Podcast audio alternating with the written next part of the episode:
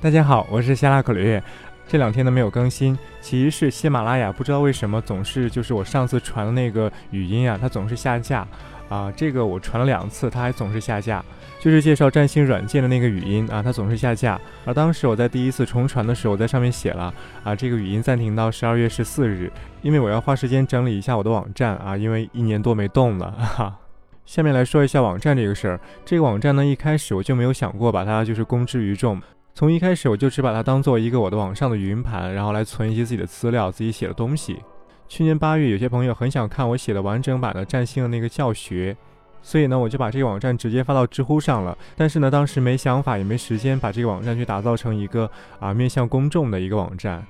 所以当时我这个网站其实是处在一个暗网的状态，就是说当时的所有的搜索引擎是搜索不到的，只能从我给的链接上去登录。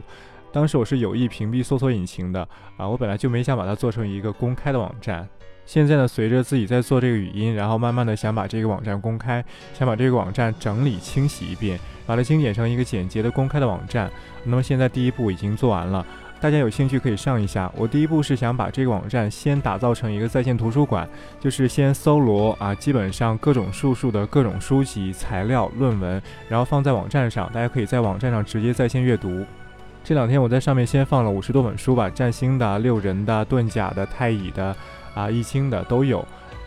以后会继续补充。我的设想是能够把这个网站做成我们啊国内最大的一个在线的图书馆，当然只是关于玄学方面的。当然这有些问题去解决，比如说版权问题。那么有些材料、有些书是从外国购买的，那么这些书能不能放到网站上去啊？现在我还没有放，但是根据外国网站的说明，他们说他们要保留版权，所以呢，我现在暂时还没有放上去。但我想应该没事儿，我具体再了解一下再说吧。当然这部分资料呢，可能比较珍贵了。我的初步想法是先把这个网站做成在线图书馆，然后以后大家在学习术数、玄学、占星的时候呢，都可以去这个网站上去看一下、翻一下啊，看一下原始资料上怎么说。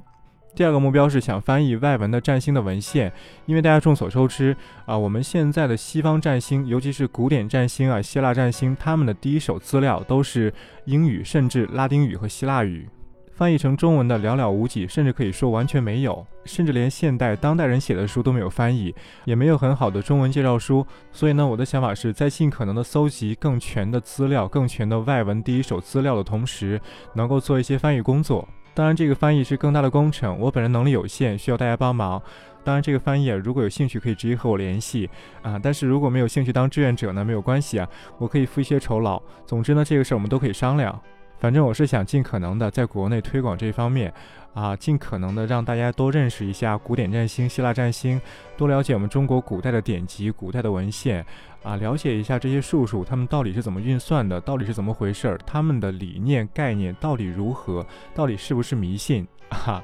我对这方面确实有热情。那如果刚才这两个设想、这两个目标都能够有幸完成的话，啊，那我想第三步是建立一个小团体。啊，像上世纪西方古典占星圈的那个正统团体一样，建立一个比较专业，然后呢，啊，大家纯粹是为了兴趣在一起，这样一个团体可以做一些计划，慢慢的研习占星术以及我们中国古代的三世，研习易经，然后呢，同时做一些文献的整理校订工作，然后做翻译工作。最后是在刚才所说的基础上，把这些呢向大众层面去推广，让大家多了解一些这方面的知识，扭转大家对这方面的看法，为古代知识、古代玄学在当代的复兴做一点小工作。当然，最后说的这方面是很大很远的了。我个人非常希望能够在有生之年做成这些工作，因为我确实从小就对这方面着迷，而且呢也读了各方面各领域的不少书，也请教过不少老师。好，就说到这儿。这个网站呢，我打算叫做应物网，取应物无类之意。鹦鹉无类是东汉经学家王弼的一个词，他的意思呢就是说可以去感应外界的事物，但是呢又不为外界的这些感应外界的事物所累。我觉得取这个词用在占卜上、占星上是很恰当、很妥帖的，所以呢就暂定叫做鹦鹉网。感谢大家喜欢和支持。好，今天恢复更新语音呀，我们明天再见。